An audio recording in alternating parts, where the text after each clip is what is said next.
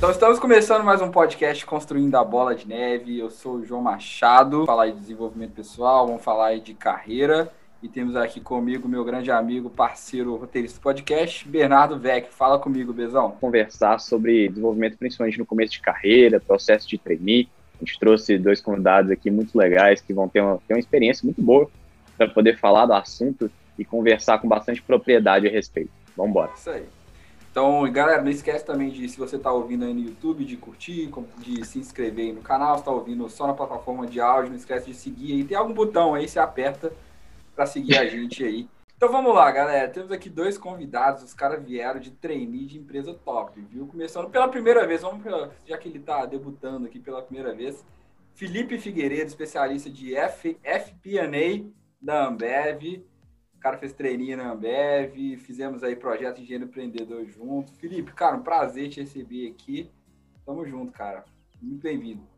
Ô, João, prazer é meu participar aqui pela primeira vez. Espero participar outras vezes também para outros bate-papos aqui. Acho muito, muito bacana a oportunidade. E espero poder compartilhar aqui também com vocês um pouco da minha experiência de processo de trainee, de início de carreira e um pouco da carreira que eu tive aqui também, espero conseguir contribuir um pouco para pessoas que estão no início da carreira aí e dar, dar um pouquinho de contribuição para vocês aí. Show de bola, galera. Vocês vão aprender pra caramba. O cara passou no trainee antes de estar tá formado. Isso aqui é uma história muito doida. E, eu, Felipe, cadê a cerveja que você não trouxe para nós, cara? ah, não, a cerveja nós o que, que, a gente pode fazer? A gente pode pedir um Zé Delivery, que agora é a nova plataforma da Zé Delivery é o cara ainda veio aqui e faz propaganda. Né? Que é em 30 minutos tem cerveja, cerveja gelada na sua casa a preço de supermercado. Acho que é uma plataforma oh, fantástica. Sou, sou usuário, confesso, do Felipe. Sou, sou usuário, aprovo bastante o produto, viu, Felipe? Como usuário de Zé Delivery aqui. Eu, eu Principalmente em tempos de pandemia. Tá? eu também falo, eu falo como, como Ambev, né? Que eu acho que é uma proposta bem bacana, e como usuário também, eu já testei várias vezes. O meu NPS como usuário também é super alto, porque sempre é um serviço super bom. Então. E para a Ambev deu muito certo, né? A Ambev trouxe muito resultado nesse último quarto aí, né?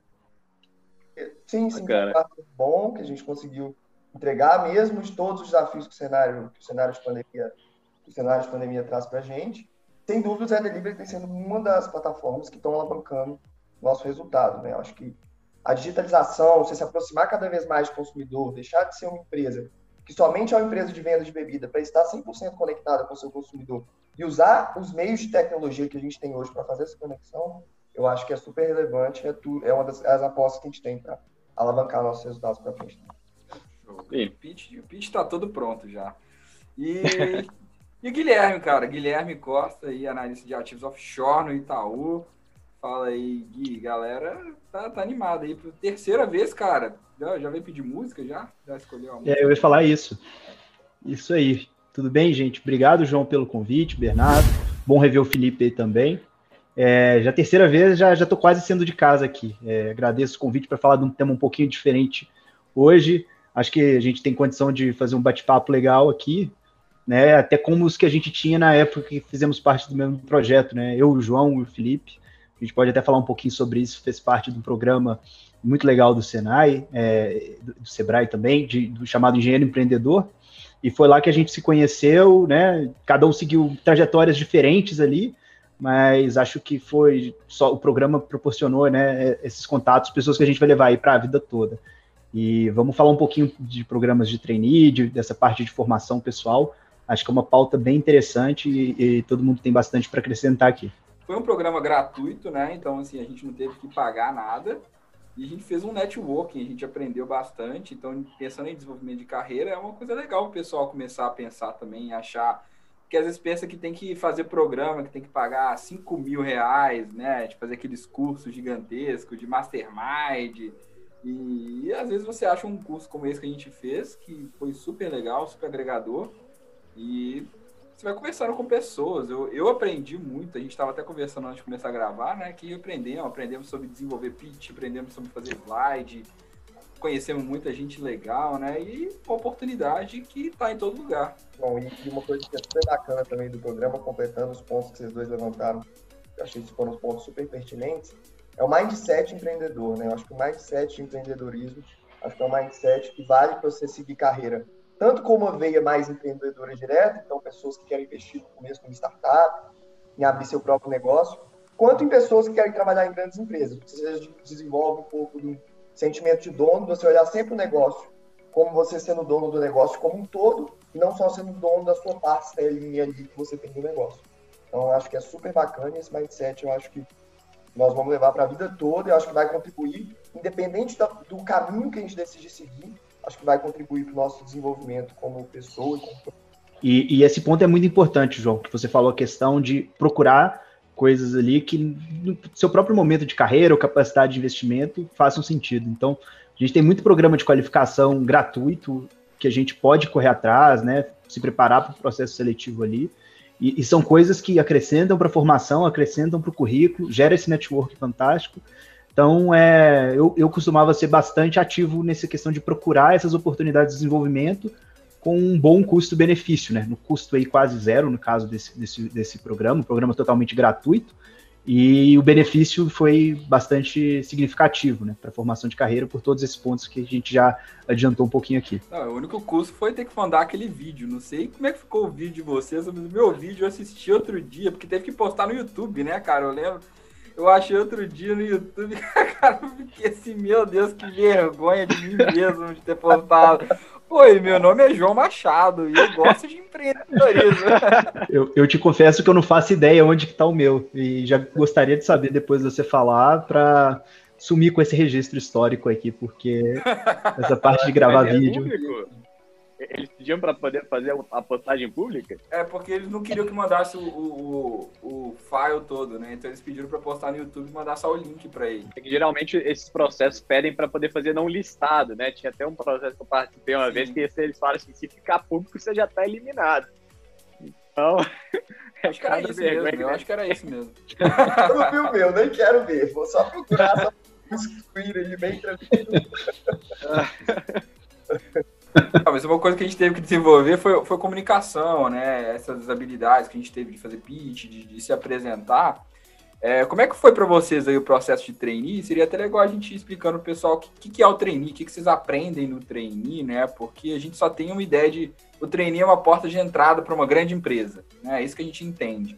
Mas a gente não entende que eu, pelo menos, não fiz trainee, então eu não sei como que é lá dentro o processo, né? Como é que eles preparam, como é que vocês se prepararam. Então seria legal explicar para o pessoal como é que é isso, como é que foi a experiência de vocês, até porque vocês dois são de empresas completamente diferentes, né? O Gui veio de uma empresa de, do, do ramo financeiro, que é um banco, e você foi de uma empresa mais comercial, né? Da área de bebidas, etc. Então seria legal a gente explicar para o pessoal como é que funciona o trainee, como é que foi a experiência de vocês principalmente, né? Bom, eu acho que para a gente falar um pouco disso, acho que a gente pode dividir meio que em dois blocos. E aí eu e o Gui, o Gui, qualquer momento, se quiser me parar para me completando, fica à vontade aí. É, para mim, o bloco 1 um é falar um pouco sobre o programa de trainee em geral. Né? Qual que é a proposta do programa de trainee, o que, que eles estão procurando, o que as empresas grandes, em geral, procuram quando elas abrem o programa de trainee. E o 2 é entrar mais na experiência do programa em si. E aí a experiência do programa em si provavelmente vai ter vários, várias especificidades da minha experiência e da do Gui, então a gente vai acabar falando um pouco. Falando desse ponto 1, um, quando você fala de programa de trainee, o que é o programa de trainee? Qual é a ideia central dele?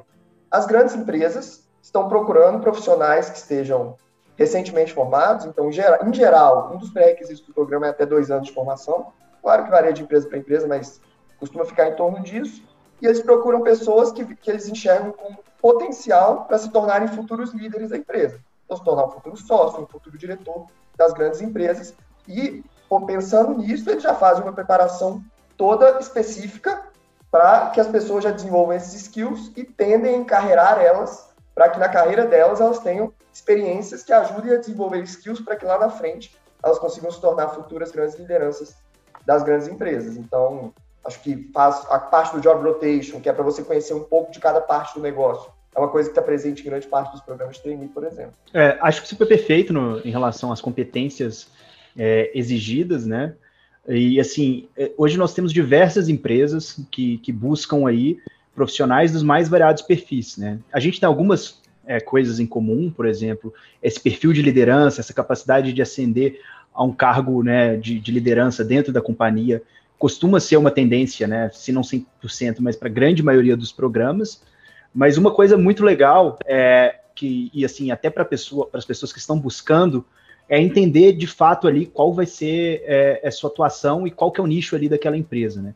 É, eu costumo ver, às vezes, as pessoas aplicando ali para diversos programas e, de certa forma, meio sem critério, um pouco na tentativa e erro. É, eu acho que, nesse momento, é muito importante para você, cada candidatura que você faz, você ter uma noção ali de se aquela é, companhia tem um fit com, com sua cultura, com o que você espera, é, o tipo de atividade ali que vai ser desenvolvido e se seu perfil também se encaixa um pouco ali. É, eu posso usar um exemplo pessoal assim, que às vezes, é, quando você está tá candidato, eu tinha uma ideia um pouco que ele, putz, perfil de trainee tem que ser aquele cara que vai ser 100% extrovertido, aquele cara que vai é, conseguir, né, obviamente, ele tem que ter a capacidade de liderança, mas aquela pessoa que se sente bem sempre em, em falar em público e se expor, e isso, assim, a gente percebe que tem espaço para todo mundo, né? É, por exemplo, no meu caso, já entrando um pouquinho nas especificidades ali que o Felipe já comentou, eu fiz um programa, passei por um programa de treino do Itaú para a área de asset management, que é uma área extremamente técnica, analítica. Então, obviamente, eles buscam ali profissionais que, que têm um, um, viés né, de capacidade de, de se comunicar, de capacidade futuras de liderar, mas ali o conhecimento técnico era muito importante. É, e assim, ter alguém que tenha interesse em se aprofundar nesses temas, né? E, isso é muito legal para você já tentar entender um pouco naquela escolha das áreas, que assim, sendo bem sincero, às vezes muitas vezes nos processos as pessoas não vão a fundo ali para entender o que que ela, para qual vaga ela está é, aplicando, quais são as competências necessárias. Esse é um passo já muito importante para conseguir já te direcionar para ter sucesso ou não nesses programas, né? E falando um pouquinho assim sobre a parte de experiências, né, que a gente tem é, nessa entrando. Mais um pontinho? Eu acho que só. Opa, à vontade levantou, senão para eu elencar no ponto aqui. Você levantou um ponto que para mim é fundamental, a parte de fit cultural.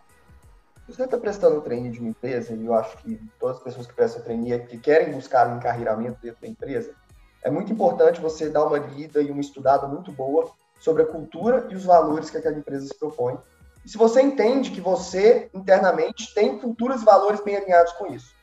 E aí, eu vou dar até um pouco do meu exemplo.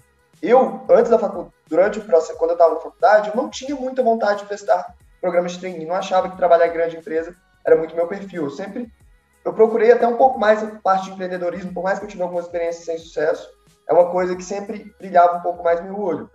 E o único processo que eu realmente dei um foco, um direcionamento muito grande, foi o da Ambev, justamente por causa desse ponto da, da, do fit cultural. Eu li a cultura da empresa, li os princípios, li um livro sobre a história sobre a história dos três fundadores da Ambev, eu achei que o fit cultural da empresa batia muito comigo e com o meu perfil.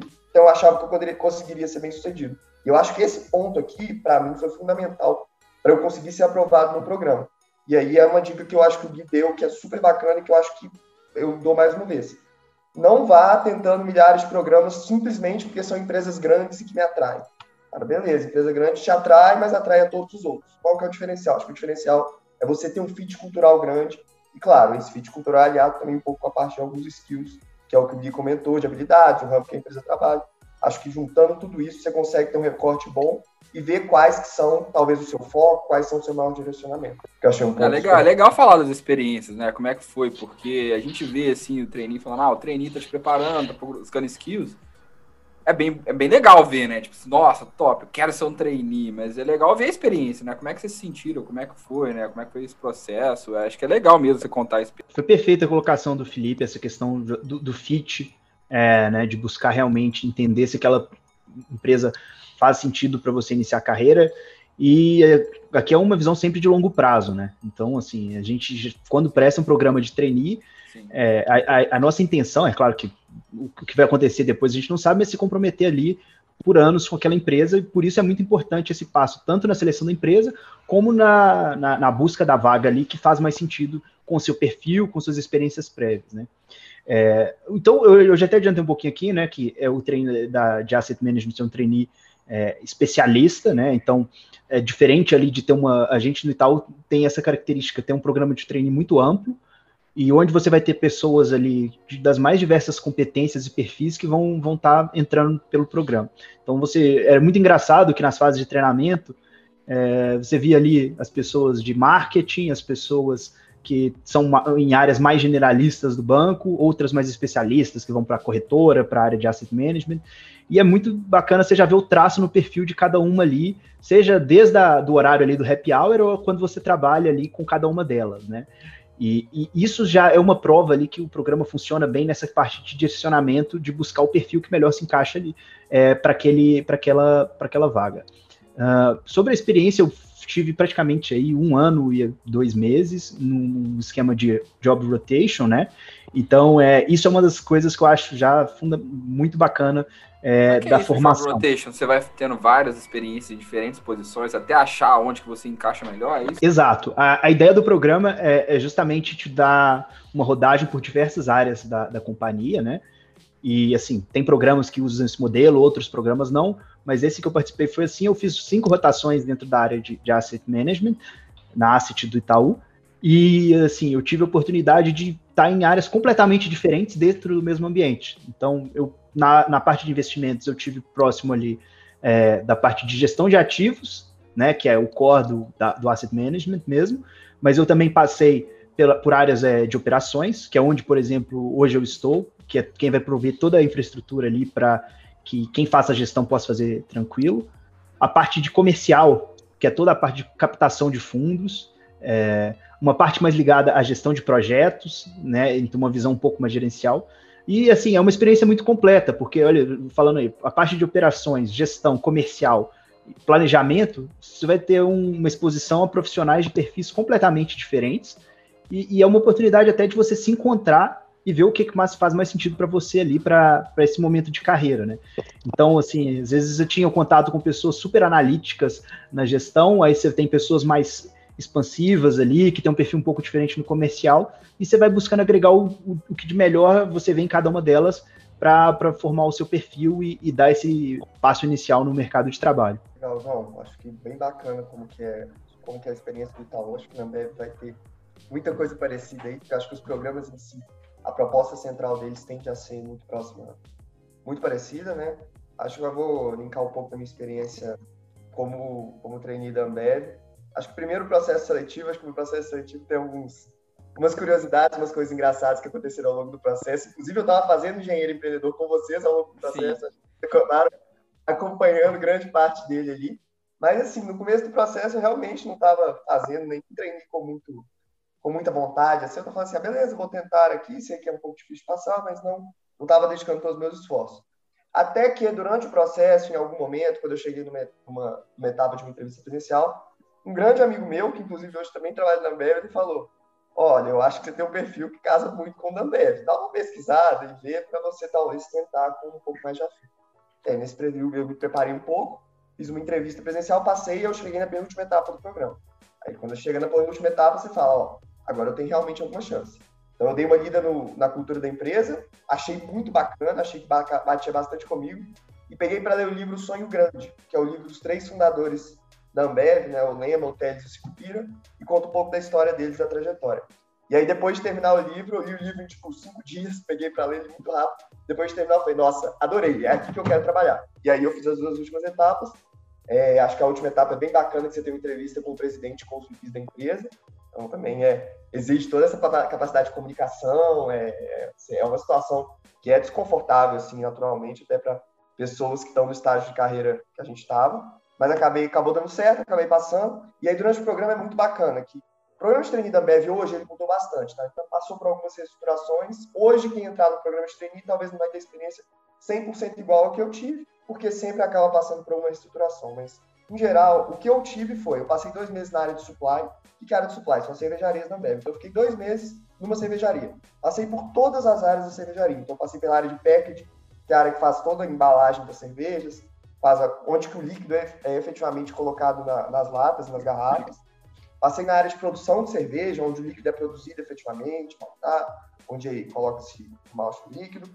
E passei também por todas as outras áreas. Então, tem umas sete, oito áreas da cervejaria eu acabei passando. No final, a gente tem uma apresentação para mostrar tudo que a gente aprendeu para o gerente da cervejaria, então também é uma exposição bacana. Depois foram dois meses na área de vendas, então fiquei dois meses no CDD, fazendo rol até no, no ponto de venda, então acompanhava os vendedores, os supervisores, os gerentes do, do, do centro de distribuição para ir lá nos pontos de venda, entendia quais eram as dores dos pontos de venda, então assim, era bem importante se acompanhar o front mesmo das duas principais áreas da empresa, para você saber como que as coisas acontecem, é, e essa experiência eu guardo para mim até hoje. E aí depois vai para o corporativo, passa mais dois meses no corporativo, tem várias outras áreas, áreas corporativas que acabam passando com a gente, sempre com vários momentos de exposição legal. Tivemos uma semana em São Luís, que acho que eu acabei comentando lá atrás com vocês, que é uma semana que junta os trainees da Ambev de todas as zonas, né? Então a gente é o trainee, os trainees do Brasil, barra zona da América do Sul, e junta com trainees do mundo inteiro. Então tinha gente da Austrália, da Ásia, da África, da Europa. Então foi, também foi uma experiência muito enriquecedora tá? e aí conhecer uma fábrica da Budweiser também. E aí, sobre o programa de treino, eu acho que uma coisa bem legal é isso. Assim, você passa por todas as áreas da empresa, consegue ter uma visão 360 da empresa que pouquíssimas pessoas, que depois que você assume uma função, que você vê que pouquíssimas pessoas têm essa oportunidade. Então, realmente é um programa bem diferenciado, além da exposição direta que você tem com várias pessoas grandes e que acabam tomando, tomando decisões importantes da empresa. Eu tive várias oportunidades de ter vários bate-papos com diretores, e aí o Gui comentou dessa parte de quando você está decidindo para onde você vai ser alocado. Eu sempre fui uma pessoa que tinha uma capacidade analítica muito boa, sempre fui muito bom com números. Então, eu sempre soube que as áreas que eu ia trabalhar tinha a ver com isso, mas tinha algumas áreas que eu queria. Preços é uma área que me atraía e o financeiro era outra. Então, eu tive alguns bate-papos, acabei decidindo para o financeiro, até pela experiência que eu tive. E aí, assumi uma posição financeira também mais no final de 2018, eu entrei em janeiro. E aí, no financeiro, eu fui para o CSC da Ambev. O CSC é o Centro de Serviços Compartilhados, que é onde a gente tem um tombamento de várias atividades operacionais para ganhar alguns ganhos de eficiência e otimizar alguns dos nossos processos para atender o Brasil, e hoje ele atende até a América do Sul como um todo. Então, por exemplo, pagamentos acontecem 100% centralizados no CSC, pagamento de todo mundo também, para não ter pagamentos espalhados por todo o Brasil. E vários outros processos. Fechamento contábil é um outro exemplo. E aí eu fui para a área sempre de reporte de resultados, e aí tive algumas experiências nessa área, passei como analista, depois como especialista, assumi duas gerências operacionais, então bem cedo na carreira eu tive uma experiência de liderança, acho que foi super bacana comigo, então tive um time com seis pessoas, Fiquei por oito meses com esse time, acho que entregamos resultados bem legais. Depois assumi um time com 12 pessoas, que era um time de reporting da parte de resultados de EBITDA. Também, vocês falam de mercado aí, EBITDA é talvez o indicador mais crítico. A gente era as primeiras pessoas que acabavam vendo como fechou. Cara, também. que legal, hein, cara. É, isso aí, isso aí e o EBITDA é importante lá, porque o Charlie Munger fala que EBITDA é uma armadilha contábil que serve só para poder contar história. O que, que, você, que, que você, é a sua opinião aí, Felipe? eu acho que não é só minha opinião, mas a opinião em geral do mercado como um todo, que ele avalia os nossos resultados. Né? Acho que o EBITDA é uma das métricas mais importantes quando você avalia o resultado, porque o EBITDA te dá uma visão muito boa de como está o resultado operacional da sua empresa. Ele tira do resultado toda a parte que não tem a ver efetivamente com operação. Né? Então, vou te dar um exemplo até da Ambev. A EBI, que, que é a Embev, que é a empresa que controla 60% das ações da Ambev, ela comprou há uns anos atrás a Sabe Miller, uma empresa enorme que tem uma cervejaria enorme e se tornou a maior cervejaria do mundo com essa aquisição. Com essa aquisição, ela se alavancou muito. Então, ela gerou um nível de dívida mais alto que ela está se desalavancando desde então. E aí, isso acaba, essa desalavancagem entra no resultado financeiro, não impacta a parte de EBITDA. Então, assim, pô, isso pode gerar um lucro talvez um pouco menor na Ambev? Pode, mas para mim o below EBITDA, você não mede ali a saúde, a saúde operacional da sua empresa como está sendo medida a performance da sua empresa. Então, assim, para mim, indicadores fundamentais para medir a performance da sua empresa é o EBITDA e o top line, né? Que o top line que a gente chama de, a gente chama internamente de top line, que é a receita líquida, é, a gente vê também como que tá, como que a empresa está conseguindo gerar receita. E aí essa receita, ela tem que transformar em geração de valor para o acionista. Para o EBITDA, por mais que a geração de valor no lucro, o EBITDA mede como que operacionalmente a empresa está sendo capaz de gerar valor e é a métrica que geralmente os analistas usam para fazer a projeção para perpetuidade para os anos futuros. Então, por exemplo, a Ambev sofre muito com queda de margem vista, porque está com os custos pressionados por FX, por questão de commodity, que deu, deu uma subida nos últimos anos. Então, é um KPI que o pessoal acompanha muito, que a gente segue bem de perto. Né? É, mas eu acho que o argumento aqui ele é mais no sentido de que o, a análise ela se dá é, do, do, rendimento operacional da empresa pelo fluxo de caixa operacional, não pelo EBITDA. Eu acho que o EBITDA ele pode ser uma ferramenta contábil que pode ser mais mascarado do que o fluxo de caixa operacional. O que, que você acha?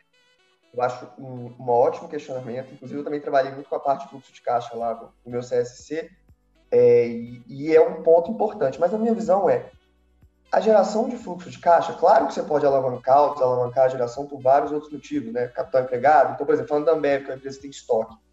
Geração de fluxo de caixa, mesmo sem não gerar uma EBITDA tão bom, você pode ter uma geração boa, por quê? Se você fizer uma gestão boa de contas a pagar, contas a receber, de estoque, você pode gerar um caixa lá que vai ser bom. Mas, assim, no, em via de regra, quando você pega um período maior, tipo uns 5, 6 anos, o caixa, ele, geralmente, ele vem do EBITDA, entendeu? Você não consegue gerar caixa sem gerar EBITDA. O EBITDA é a primeira... Quando a gente vai fazer análise de fluxo de caixa internamente na Ambev, a gente parte do EBITDA. Primeira linha do fluxo de caixa é o EBITDA. Então, tanto que as pessoas que fazem gestão olham todas as linhas, exceto o EBITDA, né? Então, quanto que está as linhas do caixa, exceto o EBITDA. Mas se você não traz o EBITDA, no longo prazo, você acaba não trazendo caixa. O caixa pode ter um phase, há um ano bombou muito, que eu consegui antecipar meu contas a receber, mas no final das contas eu estou antecipando o contas a receber, que ele vem de uma receita, que é uma geração de EBITDA. Então, para mim, tudo volta para o EBITDA, entendeu? E não, eu entendo que o fluxo de caixa é um KPI muito importante, mas o EBITDA, para mim, é o ponto de partida dele. Sim, sim. Negócio que anualmente, né, ele pode ser certamente é manipulado, né, mas quando a gente pega um longo período de tempo, como você disse, o nosso fluxo de caixa, principalmente o fluxo de caixa livre, ele tem que bater ali com o earnings, né, depois de, de tudo ali. Mas, mas eu, pessoalmente, quando eu vou fazer uma análise de uma empresa, eu prefiro fazer análise pelo fluxo de caixa justamente por ser mais difícil de ter essa, essas manipulações contábeis, principalmente pelos non-cash items, que entram aí como amortização, goodwill e etc. Tem razão. Não, você tem razão. Eu acho que o fluxo de caixa no final é importante, porque no final das contas a empresa não morre por falta de vista, a empresa morre por falta de caixa. Então, acho que essa frase meio que bata tudo, né? Tem uma frase engraçada que a gente costuma comentar lá, é, quando, é o seu barriga com, com o seu madruga, né? Como que, como que você, ah, você pega a empresa do seu barriga, como se tivesse uma empresa. O EBITDA da empresa tá bombando. Como é que tá o fluxo de caixa? Zero. é um bom exemplo. Muito boa essa comparação. Não adianta vir só o EBITDA. Eu concordo com essa sua afirmação, acho que faz bastante sentido. O que eu queria só voltar aqui num ponto que eu achei bem legal que os dois tocaram foi que vocês, vocês decidiram qual que era é, aonde vocês queriam entrar, né? Então isso passou por um processo, eu acho que foi meio que de autoconhecimento também, né? Para você saber, cara, eu vou dar certo ali, eu não vou dar certo aqui, né? Então é mais falar não do que sim. Se tiveram várias opções, tiveram que falar não para várias para poder falar sim para uma. E aí eu queria saber para vocês como é que, que que foi que mais é, fez vocês perceberem o que, que vocês queriam, o que, que vocês não queriam, é que levou vocês a, a dentro desse processo assim para essa mostrar que vocês batiam com a cultura da empresa, porque querendo ou não, o processo é um processo, né? Tem que ser aprovado, tem que ser, tem que se vender lá dentro, né? Então, como é, como é que foi isso, cara? Esse processo de autoconhecimento para mostrar que, cara, eu, eu bati com isso, é isso que eu quero e, e agora o que, que vocês fizeram para ir desenvolvendo com isso? É, acho que a pergunta é muito boa e, e talvez a resposta comece até um pouco antes da, da candidatura em si. É, eu acho que esse exercício de autoconhecimento tem que partir antes do momento da seleção da empresa, né? E às vezes a gente tem essa, essa questão, já falei um pouquinho aqui, mas vou voltar a tocar nesse ponto, é, essas ideias dos perfis procurados ali, e às vezes a gente tenta se moldar aquele perfil que a gente está achando que as outras Você empresas chegou no ponto querem. Que eu queria. Isso, você chegou no é. ponto que eu queria. Às vezes as pessoas elas querem se moldar, tipo, eu quero parecer que eu sou da cultura e o cara ele tenta ser do jeito certinho, bonitinho, do jeito que eles querem, mas ele chega lá, ele é infeliz, ele não consegue viver aquilo, ele não consegue entregar resultado, porque aquilo não foi feito para ele, né? Exato. É, é, é, essa questão, porque, assim, primeiro que a pessoa que realmente consegue passar por todas essas etapas, né, tentando se vender ali como alguém que ela não é e, e, e mostrando ali um fit que na verdade ela não tem ou está candidatando para uma vaga ali que realmente não faz sentido para ela, é, assim, por experiência própria, às vezes eu já cometi esse erro ali de tentar um pouco é, em outros programas, né? É, em, em, em encaixar um pouco no perfil que não necessariamente era o meu. Isso até pode funcionar por uma etapa, por duas, por três, mas quando você chega lá na etapa, nas etapas finais, e, e assim, são pessoas que genuinamente, né, é, tem aquele fit maior, são pessoas que realmente querem aquilo ali, é, entrar naquela companhia e tem as competências mais necessárias, dificilmente você vai conseguir realmente avançar nessa etapa do processo, né? E assim, caso aconteça de avançar, né, e, e, você consiga se vender como alguém que você não é, você vai ter todas essas dificuldades de estar num ambiente de trabalho ali, onde vão estar exigindo competências que vão te tirar da zona de conforto. E aqui, quando eu falo tirar da zona de conforto do, do jeito é, é negativo, né? Vão te colocar para fazer algo que realmente você é, é, não gosta ali, algo que realmente não tem a ver com as, o seu perfil. Vai ser muito mais difícil você performar, vai ser muito mais difícil você ter uma, um, um compromisso de longo prazo ali com aquela empresa, e, e não é algo sustentável, né? É, então, assim, acho que hoje, por exemplo, a gente lá atrás tem, tem alguns exercícios e ferramentas que a gente já tem que pode buscar e, e ajuda a entender onde a gente se encaixa mais, né? É, quando eu entrei para o trainee, eu fiz um teste, é, o Myers-Briggs, é, o MBTI. Ele é um teste onde você vai ser classificado de acordo com, com seu perfil em vários nichos. Ali. Se você é, por exemplo, uma pessoa mais de planejamento, uma pessoa que tem uma capacidade um pouco de improvisar mais, uma pessoa mais introvertida ou mais extrovertida, é, se você é uma pessoa que tem, é mais atento né, à percepção gerais, ou se é uma pessoa muito analítica e competências ali é, é muito específicas, é, então, assim, eu não sou a melhor pessoa para explicar exatamente o teste, porque é um teste conduzido por psicólogos e tem toda uma análise. Mas esse foi um teste que eu fiz depois de estar no trainee, que eu olho e falo assim, putz, eu podia ter feito isso antes, em outro momento da carreira, que já me traria algumas respostas que já me direcionariam melhor para esse, esse momento aqui, né? E, e assim, você pode perceber que não existe um perfil certo ou um perfil errado, claro. Claro, se eu sou uma pessoa super introvertida, analítica, dificilmente eu vou ter sucesso ali, me candidatando para um trainee de vendas, onde eu tenho que me expor bastante, onde eu tenho que fazer é, relações comerciais, atrás de reuniões, parceiros. Ok, mas eu posso ter sucesso ali num trainee, por exemplo, na, na área do Itaú, hoje você tem áreas mais analíticas, é, onde você vai ter que ter conhecimento técnico acima de tudo e ter um interesse por esse tipo de carreira, né? Então, acho que é, é, o o passo fundamental é, é, justamente esse exercício de autoconhecimento que tem que vir o quanto antes possível, para que você possa focar sua energia, focar ali seu talento é, onde realmente faz sentido, em vez de ficar, de certa forma, ali desorientado, querendo vender um personagem que você não é para uma, duas, três, dez empresas que sejam. E esse ponto do autoconhecimento, acho que volta muito naquele ponto que eu, eu acho que eu já tinha comentado, sobre a parte do, do fit cultural, né? Que saber aonde você está indo e, assim, é o que muito uma frase que Gui comentou achei super bacana que eu vou até voltar nela que é assim quando a pessoa acaba se moldando para criar um perfil para entrar numa empresa em alguns momentos você consegue até maquiar o processo como um todo e consegue ser aprovado mas no final das contas você não faz um trainee e aí essa que tem que ser a mentalidade quando você está fazendo um processo um programa de trainee quando você quer entrar numa empresa você não está entrando para simplesmente passar ou entrar na empresa. Entrar na empresa é somente o primeiro passo você tem que pensar no médio e longo prazo da sua carreira. Pô, onde que eu quero chegar? Eu quero chegar numa posição da empresa. Ah, legal. Então, se eu acho que essa empresa tem um fit cultural, eu vou tentar entrar nela de algumas formas. E aí eu dou um exemplo que também, às vezes as pessoas ficam muito, ah, trainee, trainee, trainee. Eu acho que trainee é uma porta de entrada super bacana. E é uma porta de entrada que faz bastante sentido. Eu acho que tá, traz experiências super legais mesmo. Mas não é única. Eu também tenho casos, e aí eu falo de casos de pessoas que eu convivo dentro da própria Ambev, as pessoas de outras empresas também, estão sendo super bem sucedidos na carreira. É, tem vários amigos que já tem três anos, dois, três anos de carreira e que estão num momento super bacana da carreira sem ter entrado via porta do treininho. Então, às vezes, você pode entrar por uma porta comum, que é uma porta, por exemplo, eu entro como analista na empresa, depois vou traçando carreira, que também dá certo. E aí eu vou dar um exemplo, eu conheço uma pessoa que eu acho que tem um fit cultural super bacana com a Ambev, fez o programa de treino junto comigo na época, acabou não passando entrou no ano seguinte como analista, porque ele falou, cara, eu tenho um fit com eu quero entrar lá. Não importa se é trainee ou se é alguma coisa do trainee era mais legal, acho que seria uma porta mais legal, mas não deu certo, eu vou entrar como analista. E acabou que está com uma de carreira super bacana, hoje é gerente na parte de logística em BH, então tá também com várias responsabilidades e com, e com, e com um time também bem legal para fazer uma gestão. Então, assim, acho que tem que também ter essa mentalidade. Trainee é uma porta de entrada não é fim, tem que ser meio e não é a única. Então, acho que esses dois pontos são fundamentais. E aí, todo esse processo de autoconhecimento é muito importante. Mas se eu puder dar uma dica aqui, é foque muito mais em empresas que você tem como alvo e menos em trainee em si. Então, ah, eu quero fazer trainee, não importa de qual empresa. Eu acho que é uma mentalidade errada. E, por exemplo, tem empresas que se eu fizesse trainee hoje, eu acho que eu já estaria infeliz, já teria saído da empresa. Por se eu, se eu não tivesse um fit cultural. Agora, uma mentalidade correta é: tem essas empresas aqui que eu gostaria de trabalhar.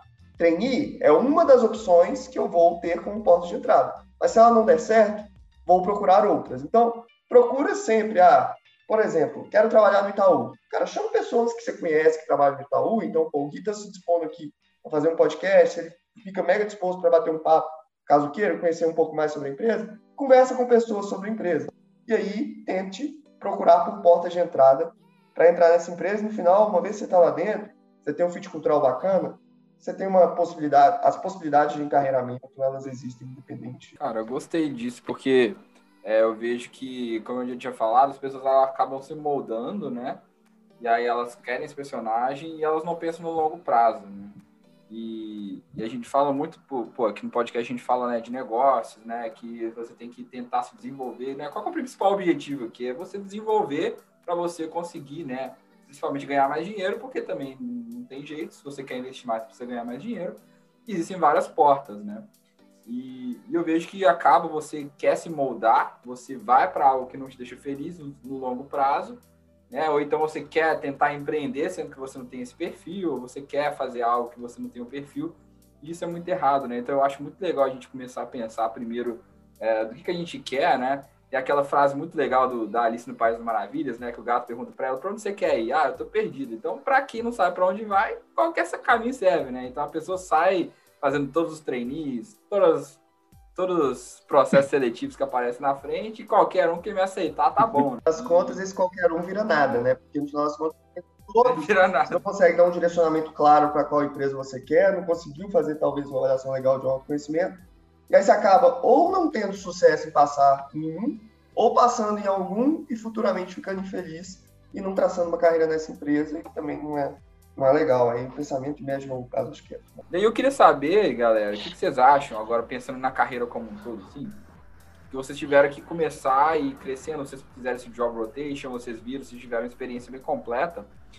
E uma coisa que eu percebi é que é, o que aconteceu comigo é que eu passei por vários momentos, né? Então eu fui para faculdade, eu fiz dinheiro empreendedor, eu trabalhei em empresa, até com comercial eu trabalhei já. Né? E aí eu vim para os Estados Unidos, fiz mestrado, e aí depois eu trabalhei com pesquisa, e hoje eu trabalho numa empresa. Então, assim, eu passei por vários momentos diferentes, né? E uma coisa que eu percebi foi que a gente tem que continuar sempre se desenvolvendo no processo. Porque eu vejo que as pessoas acham que elas têm que parar, aí ela aprende, aí ela vai e faz. Aí depois que ela faz, aí ela para, aí ela aprende, aí ela faz. E o que eu percebi que deu certo para mim é que você vai aprendendo com o tempo, né? É um processo mesmo, é um ciclo, né? É a bola de neve mesmo. E aí eu queria saber de vocês qual, como é que a gente faz isso, né? Como é que foi esse desenvolvimento para vocês, né? O Bezão tinha até falado comigo de, de soft skills, né? Que, que, vocês acham que o pessoal que está no início da carreira tem que começar a aprender, buscar desenvolver e porque a gente não vai saber tudo, não tem como saber tudo, né? O, o, o Gui não sabia tudo de investimento quando ele entrou no Itaú, e com certeza o Felipe não sabia tudo de cerveja quando ele entrou na Ambev, né?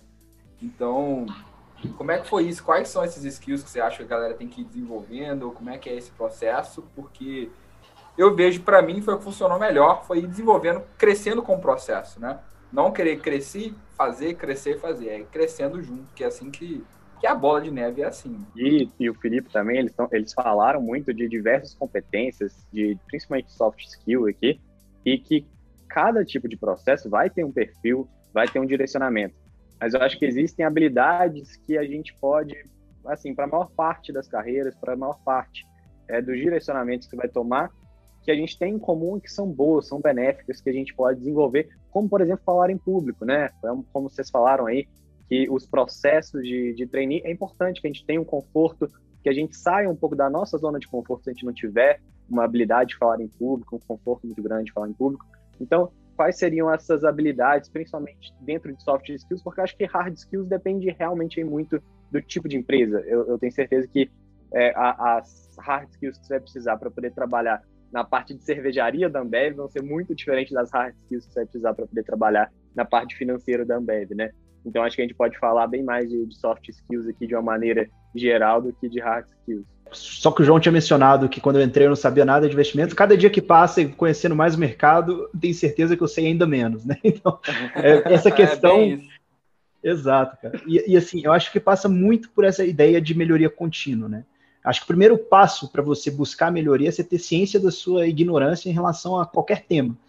É, então, e, e isso é o primeiro passo. Aquele cara que acha que está muito seguro de si, que acha que não precisa aprender mais nada, que já, já esgotou aquele assunto e não tem nada que ele pode né, crescer, é, provavelmente ele está sendo já um ignorante no primeiro nível, que ele nem, nem é capaz de reconhecer. Exato, ele não nem sequer é capaz de reconhecer as limitações, sua própria ignorância. Né? E assim, eu acredito muito nessa ideia de, de melhoria contínua, é, porque acho que hoje é uma ferramenta vital, você está sempre buscando. E quando eu falo de melhoria, não precisa ser necessariamente putz, no seu campo específico que você está hoje. Você deu seu exemplo aí, João, que você fez um bando de uma série de coisas diferentes, de áreas diferentes de atuação. E minha experiência é um pouquinho assim também. Então, assim, se for pegar meu background, eu comecei na engenharia mecânica, com um projeto de extensão super técnico na área de engenharia propriamente. Depois eu fui para uma área um pouco mais comercial numa empresa, fiz a experiência, tive a experiência ali de jogar poker profissionalmente é, a qual foi também um exercício, uma atividade muito mais introspectiva de controle mental e ter também só que me, me criou um senso de, de disciplina para ir dar esse pulo e foi parar no, no, mercado financeiro. Então são quatro áreas de atuação completamente distintas, mas o que, que eu levo em comum em todas elas? É, enquanto eu estava ali, eu estava buscando o seu melhor é, e buscando me qualificar em cada uma delas e fica sempre esse legado. Por exemplo, o, o poker me trouxe um controle emocional é, muito grande. A questão de, também de quando eu era de, de projeto de extensão, que era um, o BAGE, um projeto onde a gente é responsável por desenvolver veículos, ali já me trouxe ali, eu tive experiências de liderança ali, e eu já, desde cedo, me, me deu um sentimento bastante forte de dono, onde eu esteja ali, é, a questão já de ter também que desenvolver soft skills ali, por mais que sejam pessoas que estão iniciando a vida profissional, você já ter que liderar é, grupos menores foi algo, um aprendizado que eu, tra que eu trouxe né, desse período. E, de uma forma geral, acho que a lição que fica é essa. É, indo um pouquinho para a pergunta do, do, do né, de como que a gente consegue, né, quais são as skills hoje fundamentais, eu acho que o mercado hoje tem algumas coisas que ele está é, revendo ali. Por exemplo, uh, em, termos de hard skills, por exemplo, eu já, já diria que o inglês é, é, um hoje que até, muito, até pouco tempo atrás era quase que um pré-requisito. Qualquer trainee que você fosse prestar, você tinha a necessidade ali de já ter um inglês com nível avançado ou fluente, né? Hoje a gente já tem programas mais inclusivos, porque eles olham e falam, peraí, faz sentido uma pessoa que vai começar a carreira nessa posição, ela vai ter exposição realmente ali a, a, a outro idioma, ela precisa realmente já de entrada ter esse inglês é, num nível muito avançado? Isso torna mais democrático, porque eram filtros, às vezes, que você tirava pessoas é, muito boas, mas que não tiveram uma oportunidade ali de, durante a infância adolescência, de estar estudando um curso particular, de poder está é, investindo na, na, no seu desenvolvimento pessoal, é, e às vezes a pessoa compensa isso com outros requisitos ali. Foi uma pessoa que teve que batalhar, foi uma pessoa que teve que buscar o crescimento pessoal ali em situações muito mais adversas do que a média ali, né, dos que podem estar sendo aprovados. Né? E, e, assim, a principal soft skills que você falou, questão de comunicação, é, isso também é, é, algo que eu acho bastante importante e tem ferramentas para a gente desenvolver isso, né? Acho que tem pessoas que naturalmente são mais. têm essa habilidade de maneira é, é, já. Não, não, digo dom, mas já trazem isso com uma maior facilidade. O próprio João, um cara ali que a gente já conhecia do, do, do, dos tempos de dinheiro empreendedor, que ele tinha uma facilidade muito grande de falar em público, e isso já era nato dele. Então, assim, ele se sente muito mais confortável na, na frente de uma plateia do que eu sinto. Mas isso não pode ficar como uma limitação e você fala, cara, eu nunca vou conseguir falar isso, eu nunca vou conseguir ter essa postura. Você tem os meios de trabalhar. Então, por exemplo, essa própria questão de cursos de falar em público, você tem diversas ferramentas na internet, onde você cursos gratuitos, onde você pode praticar isso, aprender táticas, você tem grupos que podem conversar sobre isso, e tudo isso de graça, gente. A gente tem aí plataformas oferecendo esse curso, é, onde você só precisa pagar pelo certificado no final, se quiser, e você tem acesso a, a toda essa troca de informações.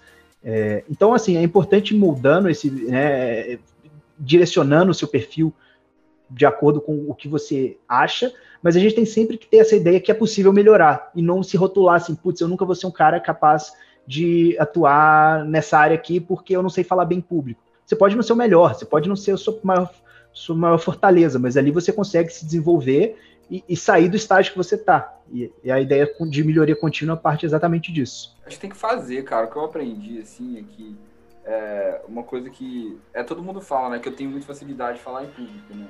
Mas eu já tive, assim, as minhas dificuldades. Eu lembro que a primeira vez que eu apresentei público, cara, não sei porquê, mas eu lembro disso. Eu tava, tipo, na sétima série e tive que apresentar um trabalho de geografia sobre a Inglaterra. E, cara, eu tremi nas bases. Sabe quando você fazia aqueles, aquelas cartolinas, aí você colocava assim a Inglaterra, aí tinha, tipo assim, a bandeirinha, aí tinha, sei lá, a Revolução Industrial, aí tinha os caras indo pra fábrica. E eu tremendo nas bases, né, cara? Eu com, sei lá, 10 anos de idade, 11, 12 anos de idade. E, cara, e eu fui. Mas como é que eu aprendi? Porque eu ia, cara. Eu sou uma pessoa que eu acho que a minha melhor qualidade é que eu não tenho medo de nada. Tipo assim, eu vou lá e faço, sabe? E, cara, o que eu percebi é que faz, sabe? Você quer fazer alguma coisa? Faz. É aquele meme que tem na internet o tempo inteiro. Para de fazer isso porque você não é bom. É, para de fazer isso porque você não é bom. Mas se eu não fizer, eu não vou ser bom, né? Então, tipo assim, faz, cara. Eu acho que a maior dica que eu dou sempre pro pessoal, ah, eu sou ruim nisso, sou ruim nisso. Não, você não é ruim nisso, é porque você não fez o bastante ainda. Então vai lá e faz. Algumas pessoas vão saber fazer com mais facilidade, vão ter mais facilidade, mas se você não fizer, você nunca vai ser bom. Então eu sempre falo, você quer aprender a investir? Cara, começa a investir, investe 10 reais, sabe? Vai lá e conhece o. Você quer você quer, sei lá, falar em público, vai lá e fala para sua mãe, fala para seu pai, fala para seu primo, fala para as três pessoas da sua casa, sabe? E depois vai melhorando.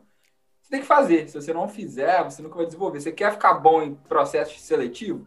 Vai fazer, ué, vai fazer, vai aplica para tudo aí que na hora que você quiser fazer o seu processo, você realmente está interessado, você já vai estar tá preparado. Então, o negócio é começar, né, João? Que nem a gente estava conversando no último podcast sobre leitura. Você quer começar a ler, começa um pouquinho só, né? E isso eu acho que vale para tudo. Depois que você começou um pouquinho, fica muito mais fácil. Quando o motor começou a girar, ele entra numa certa inércia e vai começando a girar mais. Se você ficar parado, a inércia vai te deixar parado. Então, dê o primeiro movimento que os próximos eles vão vindo com mais facilidade, com mais naturalidade também. É, eu acho que tudo que vocês falaram é bem bacana. Esse pronto do aprendizado contínuo, para mim, tem uma, uma, frase que é muito, muito impactante nesse sentido, né? Procurar experiência te, experiências na sua vida pessoal e profissional que te tirem da sua zona de conforto o tempo todo. Acho que eu posso chegar no meu exemplo, eu sempre fui uma pessoa muito analítica. Então, enquanto eu ficar numa posição, por exemplo, uma posição muito mais especialista, muito mais analítica, mexendo com número, analisando número, mexendo com uma parte muito mais matemática, eu vou estar ali 100% na minha zona de conforto. Quando eu entrei na MEG, uma das coisas que eu pedi para o meu gestor sempre é: quero uma coordenação, quero uma coordenação, quero uma coordenação. Eu vou ter seis pessoas no time, eu vou ter que começar a tocar reunião, começar a tocar milhares de coisas que me tirariam dessa zona de conforto. Então, esse exemplo que o, que o João e o Bernardo deram, acho que é super bacana. Tipo, ah, eu quero aprender a falar, eu quero melhorar a falar em público. Beleza, vamos, vamos tentar com três pessoas. Uma oportunidade que eu tenho, sei lá, de fazer um podcast. Entre no podcast, vai, se, pre, pra, se prepare e vai praticando. Eu acho que é muito importante isso. E aí, quando você fala de falar em público e, e de se expressar não só em público, mas também para programas de trainee, querendo ou não, falar em, você fala para algum público, por mais que seja um pouco mais reduzido, uma coisa importante é storytelling. Você saber como contar uma história. Então, primeira coisa que você fala sempre quando você está prestando um processo seletivo, quando você está prestando, enfim, um processo seletivo que seja interno de uma empresa, externo, enfim, você tem, você vai contar a história da sua vida. Você tem uma história. Sua vida ela tem uma história. É uma história com início, meio e fim. Como você chegou aqui. Então, saiba transferir isso e contar isso para a pessoa que está do outro lado, para ela conseguir se conectar com essa história e entender que você tem uma história e como você chegou aqui. E aí uma dica que eu acho que é uma dica bem simples, que eu acho que faz bastante sentido é, você vai falar das suas experiências, não jogue elas como experiências soltas, conecte elas. Então fale, por exemplo, eu vou falar da minha experiência da faculdade, ah, eu fiz cinco anos na UFMG. Beleza, no final do meu curso eu comecei a pesquisar sobre empreendedorismo. E aí eu vi que a Ambev tem uma empresa que se vincula um pouco com essa parte de empreendedorismo. Ela te dá liberdade, te dá autonomia e o sentimento de dono é um dos itens fortes da cultura. Então, assim, quando eu fui contar a minha história, eu sempre tento linkar as coisas para que as coisas façam sentido e que a pessoa do outro lado, você consegue criar uma conexão muito maior. E, assim, de cara, outras características que eu acho que também são importantes, falando em rotina de trabalho, e aí são características que, independente da carreira que você for seguir, acho que são, são fundamentais e que eu acho que eu aprendi ao longo dos últimos anos me ajudava muito é, primeiro, senso de priorização. Muitas vezes você vai estar no trabalho, vão surgir 10 demandas. Você não consegue entregar as 10 coisas hoje. 10 pessoas pedem coisas para hoje. Aí você vai olhar e vai falar, beleza, qual dessas 10 aqui é mais importante para mim e que se eu entregar hoje vai ser melhor para a empresa, melhor para minha carreira, enfim. E aí você bate um papo talvez com o seu gestor e vê, ah, então essas três aqui são as mais importantes, então essas vão ser minha prioridade hoje. E fazer essa priorização é sempre muito importante. Então, não só em carreira, na vida mesmo, às vezes tem milhares de coisas para fazer, várias pessoas vão querer que você resolva coisas para outra, então você no final é um só, você não consegue resolver as coisas para outra. Então, esse senso de priorização e saber priorizar as coisas sem ficar absorvendo tudo para você, eu acho que é uma coisa importante.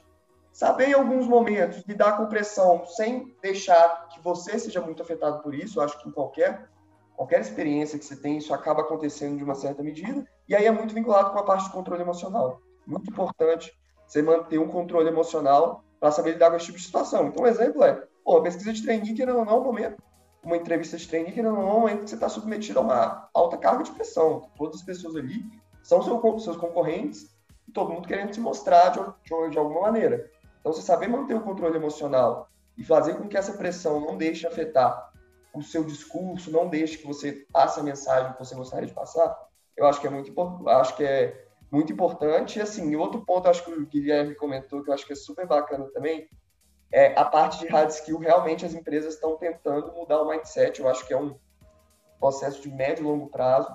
Mas se você for olhar uns anos para trás, assim, o perfil de pessoas que entravam em programas corporativos, entravam nas grandes empresas, era sempre o, o mesmo perfil, né? Todo mundo igual. Privilegiadas, é, geral, em, grande maioria homens, classe média alta. Enfim, eu sou uma pessoa que até me enquadro nisso e eu acho que tem pessoas que ainda não entram nisso. Mas eu acho que as empresas estão com um olhar muito maior para a diversidade, para a inclusão. Por quê que é muito importante isso? Porque se você atrai no seu time pessoas com backgrounds diversos, você consegue ter uma diversidade de pensamentos, e essa diversidade de pensamentos consegue fazer com que você tenha uma área, uma equipe muito mais inovadora. Você consiga inovar muito mais. Então, empresas que buscam trabalhar em ramo de inovação, principalmente, acho que isso é um ponto fundamental. E também para dar oportunidade para pessoas que muitas vezes estiveram fora do holofote, às vezes têm uma capacidade até maior do que as pessoas que estão sendo aprovadas, simplesmente porque às vezes elas têm um ponto de partida menor. E elas, às vezes, chegaram no nível próximo, fecharam vários gaps, fecharam muito mais gaps do que a pessoa que acabou passando. E, mesmo sem o inglês, por exemplo, que é o exemplo que o deu, a gente acha que ela consegue fechar vários outros gaps numa velocidade maior ainda. É a pessoa que talvez que as empresas têm que tentar dar uma olhada um pouco maior. Acho que é uma mentalidade que está mudando, mas ainda tem muita coisa para mudar. Mas é já legal a gente entrar com, com esse pensamento também para todo mundo que está querendo se inserir no mercado aí. Eu acho que isso que você falou de, de prioridades é muito legal, porque isso vale não só é, para a nossa vida de trabalho, vale também para a nossa vida, nossos objetivos pessoais. Eu acho que a gente sempre tem que fazer uma elencar é, uma escala de prioridades de acordo com o que a gente quer. Então, se vamos dar um exemplo aqui genérico, né? Às vezes a pessoa quer passar no concurso, mas ela também quer ir para academia, quer ficar forte. Eu acho que ela tem que pôr uma escala de prioridades, fazer uma organização de cronograma e aí avaliar, né? É quando que cada cada coisa vai entrar é, na sua escala de prioridades. Porque se você tem uma prioridade alta, ela tem que sempre estar ali sendo a sua principal atividade, seu principal foco, né? Não, não necessariamente vai ser tudo. Às vezes, se você for na academia para poder dar uma relaxada, vai até te ajudar na principal prioridade. Mas aí você tem que fazer essa avaliação do que, que vai te levar aos seus principais objetivos. Acho que as pessoas, às vezes, elas também se perdem, né? Colocam diversos pontos ali e aí não focam muito bem, não sabem muito bem para onde querem ir. Acho que um objetivo claro ajuda muito na nossa progressão pessoal e também estabelecimento de metas, metas intermediárias e metas finais. É, a partir disso aí, né, eu acho que dá para a gente ter um crescimento pessoal muito grande. Não, gostei. Até porque aí os hard skills que você precisa, você vai desenvolvendo eles com o tempo mesmo, né? Se você tem tudo isso, é conforme for necessário. Você precisa aprender isso, você aprende, né? eu acho que um ponto é... importante aqui, João, só, só linkando, acho que esse palavra do Bernardo foi muito bacana, é eu gosto muito quando eu vou traçar prioridade para mim, isso é uma coisa muito pessoal, cada um traça da maneira que, que entende que é que funciona melhor para você. Eu gosto sempre de traçar um objetivo lá no meu médio prazo, então um objetivo para dois, três anos. E aí, claro, traço um na veia mais pessoal, um outro numa veia mais profissional, aí vai de você quais você quer traçar.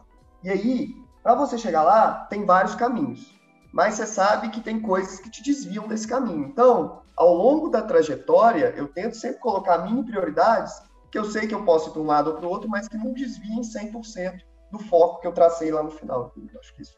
Cara, tem até uma frase, não sei de quem é, mas ele fala, né, que o, o sucesso não é, não é ficar falando sim para a coisa certa, é falar não para as erradas, né?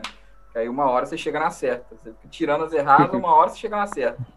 Aí o pessoal fica querendo falar assim para a certa o tempo inteiro. Meu Deus, qual que é a certa? Não, vai tirando as erradas primeiro, que aí depois. Eu não sei de quem é essa frase, essa frase é muito legal, cara. Eu lembrei disso agora, né? Então é mais questão de prioridade, né? Independente se você quer no trainee, se quer entrar no processo tradicional, né? Entrar na carreira e empreender, eu vejo que isso que vai ser um skill. E para mim foi essencial, cara. Foi para mim foi essencial. Tudo que eu quis fazer foi falar mais não do que sim. Eu percebi hoje, hoje eu consigo perceber isso. Eu acho que no momento que eu estava fazendo eu não conseguia perceber.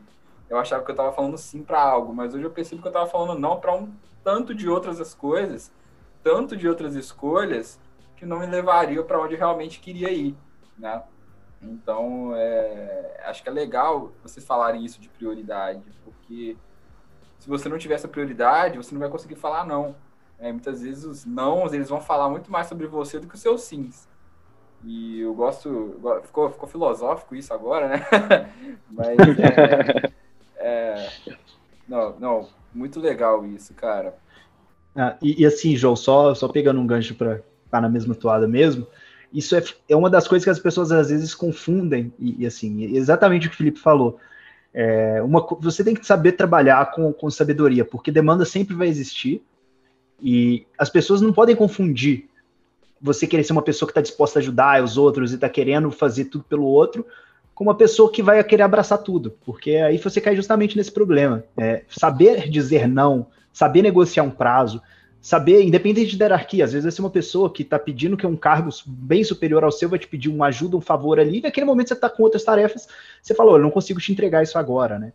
E, e, trazendo para esse contexto mais geral que o Bernardo trouxe, né, da, da questão de priorização pessoal, é, e, e pra, até para sua priorização profissional, os nãos que você teve que, que, teve que dar ao longo da sua vida, é, é exatamente o mesmo contexto. A gente tem que estar tá sempre buscando ver o que, que faz mais sentido, porque a pessoa que quer tudo, no final, não acaba não tendo nada, né, cara? Então, se você está querendo ali é, fazer exercício sete dias por semana, estudar não sei quantas horas, querer trabalhar horas em excesso e ainda querer sair com seus amigos e dormir oito horas, você não vai conseguir fazer tudo, né?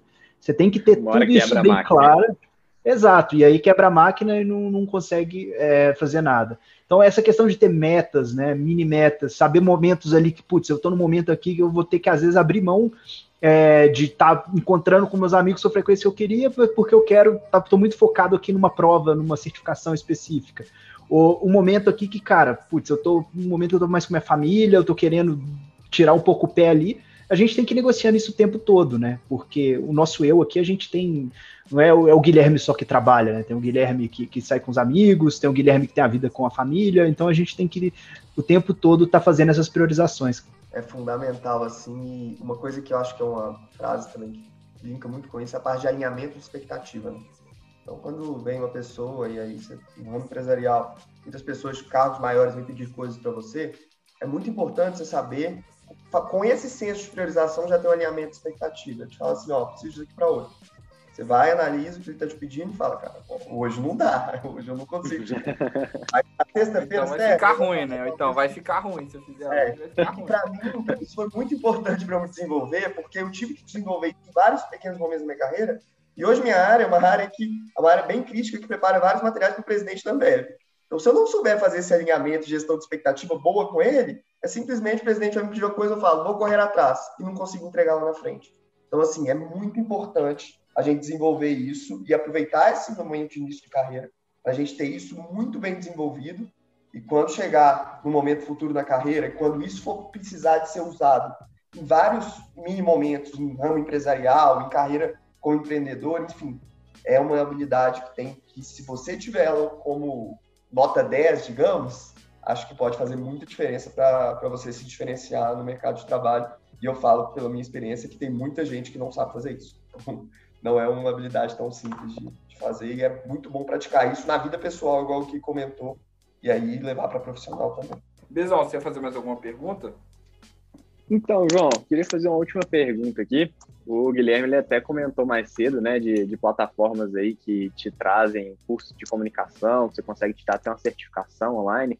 E eu acho que a gente pode aproveitar até mesmo por conta do, dos tempos que a gente está vivendo, né, de distanciamento social, da gente ter a necessidade de aproveitar plataformas online para poder adquirir conhecimento, adquirir certificações, é, crescer profissionalmente. Eu queria ver quais plataformas que, que vocês conhecem aí, que vocês utilizam, vocês julgam que, que podem trazer, é, podem agregar a, a, capacidade profissional das pessoas realmente para quem está nos ouvindo, poder ir buscar, poder ir procurar é, plataformas onde elas consigam adquirir esse conhecimento, adquirir essas certificações e de preferência de uma maneira que seja affordable, que as pessoas consigam é, comprar. É, já, já, já aproveitando, né? É, a questão da certificação é, é, mais, eu acho, um diferencial muito bacana, principalmente se você não tem um, um background ali na área. Então, vou dar um exemplo, assim, quando eu fui aplicar para o Itaú e, assim, eu estava buscando, já estava fazendo uma pós-graduação em finanças, mas, tipo, eu tinha um gap ali que eu vim em economia. Não dá tempo de eu, em dois meses ali, aprender, virar um especialista em economia, mas fui no Coursera, fiz um curso de macroeconomia ali, é, e é uma das, inclusive, já dando a resposta, uma das plataformas que eu utilizo. É, então, assim, te dá noções básicas ali, e eu acho que é uma porta de entrada muito legal, até para direcionamento, para ver se aquilo ali tem a sua cara e você quer estudar. Então, por exemplo, é, tem pessoas ali que formam engenharia, falam, putz, vou fazer uma pós, o que, é que eu faço uma pós? Vou fazer em finanças, em gestão de projeto, né? enfim, é, é, um pensamento às vezes bastante comum de tentar um, um, algo mais de business, saindo um pouco do, do campo técnico de engenharia, né? É, cara, em vez de você pagar uma pós para descobrir que você não gosta, faz um curso ali de 30, 40 horas de gestão de projeto, faz um curso de 30 horas de finanças, você vai desembolsar ali, se você quiser o certificado, coisa de 15 dólares, né, 20 dólares, eh, dependendo, e você já vai ter uma noção inicial daquilo ali para ver se faz sentido continuar aprofundando no desenvolvimento daquilo, né? E, e, assim, eu valorizo muito no perfil de quem busca essas, essas certificações, essa melhoria contínua, a questão de ali surgirem necessidades do trabalho ali, gaps ali que você tem que preencher, de acordo, de repente, ah, putz, eu vou ter uma nova função, vou olhar para novas coisas, é, eu quero ter um conhecimento melhor naquele campo, busca essa certificação. É, ou então, momento pessoal, eu estou ali numa carreira que eu estou seguindo uma carreira muito técnica, quero fazer, ampliar esse leque, quero buscar algumas outras coisas, deixa eu testar aqui é, quais são minhas alternativas. É, é, é um meio excelente para, ao mesmo tempo que você busca essas possibilidades, você também está fortalecendo o seu currículo. E além do Coursera, que é uma plataforma que eu gosto bastante, né, e já, já fiz alguns cursos lá também, é, a gente tem também a Udemy, que é, eu acho bem legal, uma brasileira que é a, a Veduca, que eu, é, eu, também já cheguei a fazer curso por lá. São essas três as que eu tenho mais conhecimento, já procurei mais os cursos, já, já dei já, já pesquisei um pouco mais a fundo ali. Não sei quais que o Felipe tem aí para acrescentar. Não, acho que bom, essas todas que você já falou, principalmente a Coursera, acho que eu usava bastante na época de faculdade, acho que tem uns cursos bem bacanas e aí para qualquer área que você que você busque se aprofundar. É, minha visão, acho que tem duas vezes aqui que a gente tem que analisar, né? Eu acho que uma parte de, de soft skill e a parte mais hard skill. Porque a parte de hard skill tem que procurar, aí você tem que procurar se especializar de várias formas. Igual Gui falou, curso online. Pô, se eu tenho efetivamente vontade de seguir uma carreira no financeiro, eu, por exemplo, que não tenho um background financeiro, tipo, formei em engenharia elétrica, eu penso no futuro próximo vou fazer uma pós-graduação, vou fazer um MBA na parte de finanças, acho que vai me dar um conhecimento complementar de uma, de uma área que eu acho que eu, que eu acabo precisando ter, que eu preciso ter. E na parte de soft skill, para mim são duas, duas coisas principais. Procurar cursos, acho que sempre, sempre ajuda, acho que sempre formas de, de, a gente tentar se aprimorar são, são importantes. Eu até tem um livro bom que eu já li há um tempo para indicar, que é o Como Fazer Amigos e Influenciar Pessoas, que ele fala não, não, não só de comunicação, mas principalmente sobre gerar impacto e influência, acho que é uma coisa muito importante, muito bacana. Mas, além disso, é praticar. É a parte de experiência que eu acho que vai te desenvolver. Assim. Fazer um curso vai ser muito bacana, vai te dar um background, vai ajudar. Nunca, não estou falando que não vai. Mas, se você não praticar, você vai acabar perdendo. Um exemplo básico disso é inglês. Você faz curso de inglês a vida inteira. Chega com 18 anos, parei de praticar. Fica 8 anos sem praticar, depois, para você relembrar, você tem que fazer algum curso, alguma coisa, ou voltar a praticar para você relembrar esse skill que você aprendeu na infância. Então, é prática e sempre se forçar e se esticar para sair da zona de conforto, que eu acho que é o principal. Acho que esses dois que eu é bastante para mim. Tá? E aí na minha carreira, por exemplo, eu, eu nunca tive uma comunicação muito boa, eu acho que ainda tenho várias oportunidades de melhoria.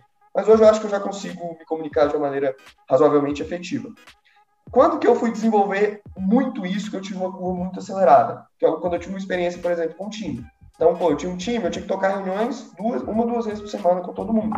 Se eu não conseguisse passar uma comunicação boa, eu ia fazer com que as pessoas conseguissem trabalhar e entregar o trabalho para a direção que eu queria que elas entregassem. Então, é muito, isso foi muito importante. Eu acabei me desenvolvendo muito com a parte prática, embora não seja a única. Eu acho que a prática e a teórica sempre caminhando juntas e sendo combinado, acho que tem muito a agregar, independente da área de atuação. Então, pô, falando mais técnico, finanças. Finanças é a mesma coisa. Então, tô, fiz um curso de finanças, mas se você não acabar praticando, você vai acabar esquecendo tudo que você aprendeu no curso. Então, o Gui, por exemplo, fez um curso de finanças, mas está praticando o dia todo, falando de investimento. Acaba que ele, no final das contas, está se desenvolvendo como a junção das duas coisas. Experiência. Eu também vejo que a experiência é o melhor curso que você pode fazer, assim. Eu acho que só o fato de você ir buscar, cara, eu acho que o fato, só, só a, a sua ação de buscar mais conhecimento já é mais transformadora do que o conhecimento em si, sabe?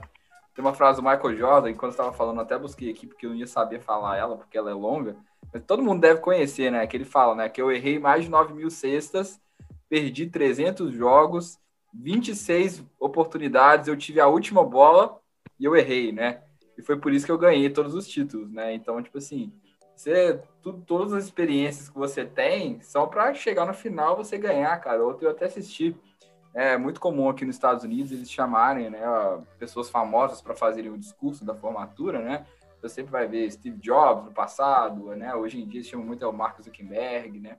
E eu estava vendo um discurso dele é, para o pessoal do Harvard, não sei se era Harvard ou MIT, mas muito interessante, né? Ele falando que todo mundo pensa que o Facebook foi a primeira, primeira empreendimento dele, né? Ele fala, cara, eu já criei plataforma de música, né? Eu já criei jogo, eu já criei site, eu criei tanta coisa antes do Facebook, mas ninguém sabe porque deu errado, né? Todo mundo só conhece o Facebook. Então, galera, vai fazer, né? É a experiência é a experiência que faz chegar. E isso, cara, para mim foi assim, eu sou exemplo claro disso que já fiz tanta coisa e eu uso tudo isso hoje. Então eu gosto muito de falar, sempre falo, eu, tudo que eu fiz não perdi nada. Então, tem um exemplo para dar e é exatamente isso. E o Michael Jordan, né, cara? O cara, erra, não, o cara sabe quantas vezes ele errou. É porque é muito. gosta muito de ganhar. Coisa né? que é legal, Michael Jordan é quem tem interesse por séries de pessoas de sucesso, a série dele do Netflix é muito bacana. The Last Dance, assim, chama The Last Dance, que é uma série que mostra muito como que ele, que é um líder do esporte mundial, né, como que ele se desenvolveu em questão de mindset e ter esse mindset vencedor, de sempre buscar ser o melhor. Aí uma parte da série que me marca muito é quando eles foram chegaram perto da final e acabaram perdendo um título para um time que estava ganhando todo ano. Aí que ele fez, cara, beleza, ano que vem eu quero ser campeão juntou o time inteiro nas férias, vamos treinar as férias inteiras, treinar, treinar, treinar. Ah, mas as férias eu abdiquei das minhas férias, que é o meu único mês que eu tenho para ficar com a família. Sim, mas foi a escolha e a priorização que ele fez naquele momento, voltando no que a gente tinha falado antes. Ele decidiu priorizar um pouco isso, abrir mão de alguns aspectos pessoais em algum momento, para se desenvolver e conseguir chegar no auge máximo para ele ser efetivamente o melhor. Que hoje ele é um ícone do esporte mundial até hoje, muito por conta de tudo que ele fez. O mindset dele é é foda. Mindset. Excelente recomendação, cara. Né?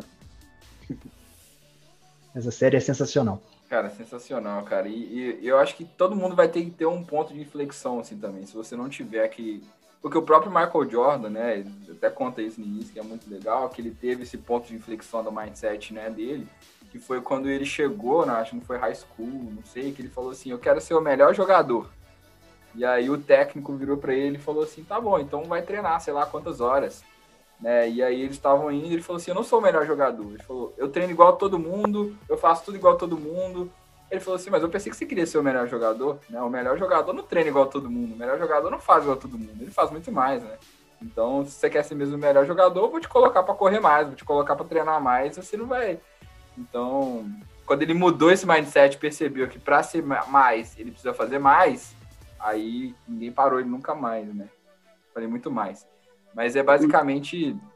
Acho que tem uma frase aqui, só para completar a última frase que você levantou, que é, é, o sucesso tem uma equação que eu li no livro, ele é habilidade versus esforço. Né? Então, sempre tem um quesito a parte de habilidade e a parte de esforço. Só que a habilidade, a gente pode quebrar ela numa equação também, que é talento versus esforço. Então, no final, o sucesso, a equação de sucesso que o livro acabou passando, que eu concordo muito, é talento versus esforço ao quadrado. Então, o esforço, ele é sempre mais importante. Legal, cara. Ser bem sugerido. Acho que você vai pegar vários cases de pessoas de sucesso eu acho que o esforço que teve por trás para elas chegarem ali é muito maior do que o talento natural que elas tinham em si. Bela frase. Show de bola, gostei demais. Então, galera, muito obrigado. Deixa eu agradecer aqui o Felipe, que foi a primeira vez dele. Então, aqui vamos. Felipe, muito obrigado, cara. Sempre um prazer, sempre bom conversar com você. Tem que voltar aqui agora para falar de finanças, explicar mais de EBITDA, falamos aí de outros termos. Cara, e o mercado de cerveja também. E o mercado Também de cerveja, né? Trazer cerveja para nós que ele não trouxe. Né? Eu gosto. Quando a gente falar de mercado de cerveja, vocês me passam o endereço, a gente leva os delivery para cá. Quando eu tiver... Quando eu estiver no Brasil, a gente grava pessoalmente. É, você, você não, mas você, mas eu posso levar para sua família, se a família está aqui, se tá todo mundo aí também. se tiver, eu posso me convida para esse, João. Esse aí eu quero participar com certeza. Não, obrigado aí, cara. Muito obrigado pela oportunidade. Aí. Acho que foi bem bacana o bate-papo. Valeu, Gui. Valeu, Bernardo. Acho que primeira vez eu achei super, super legal. Então, 100% disposto, aberto aí para outras vezes. E espero, espero vir outras vezes também. Tá. Show de bola. E Gui, cara. Gui é meu parceiro aí. Gui que tá virando CFA quando o Gui virar CFE, eu vou perguntar para ele tanto de coisa toda hora aí, cara. Tá ferrado comigo aí. Muito obrigado. Pô, valeu aí pelo convite. Ainda faltam uns bons aninhos aí para virar realmente, mas estamos no processo aí, né? E, pô, muito bacana a oportunidade de poder estar tá falando, ouvindo experiências diferentes. E precisando, estamos aí para próximas vezes. Vamos continuar esse trabalho bacana, você, o Bezão, é, de estar tá buscando realmente né, trazer informações, pessoas de mais, dos mais diferentes backgrounds e vou continuar aí como participante e como ouvinte torcendo pelo seu sucesso. Um abraço. Não, show de bola. E como é que o pessoal acha vocês, galera? O Gui, Felipe, se eles quiserem conversar com vocês aí. Vocês falaram que podia falar com vocês sobre o processo de trainee, agora deixa aí uma forma de acharem vocês aí. Bom, vou começar aqui então. Eu tenho meu Instagram, arroba Felipe Figueiredo, 94. Estou 100% à disposição. Só me seguir lá e a gente a gente conversa e estou 100% aberto a compartilhar a experiência e poder ajudar e poder dar um pouco de contribuição, a minha parcela de contribuição de ajuda aí para a carreira de, de, cada um de vocês. Show de bola. Boa. É, o meu também, mesmas coisas que o Felipe falou se aplicam a mim. Se quem quiser entrar em contato, o Instagram é arroba guigecosta com dois As no final. Isso aí, vou deixar na descrição. Só não peçam recomendação pro LinkedIn pro Gui, porque isso aí demora mais do que a vacina, tá? Opa, mas veio, hein, João? Antes tarde do que nunca.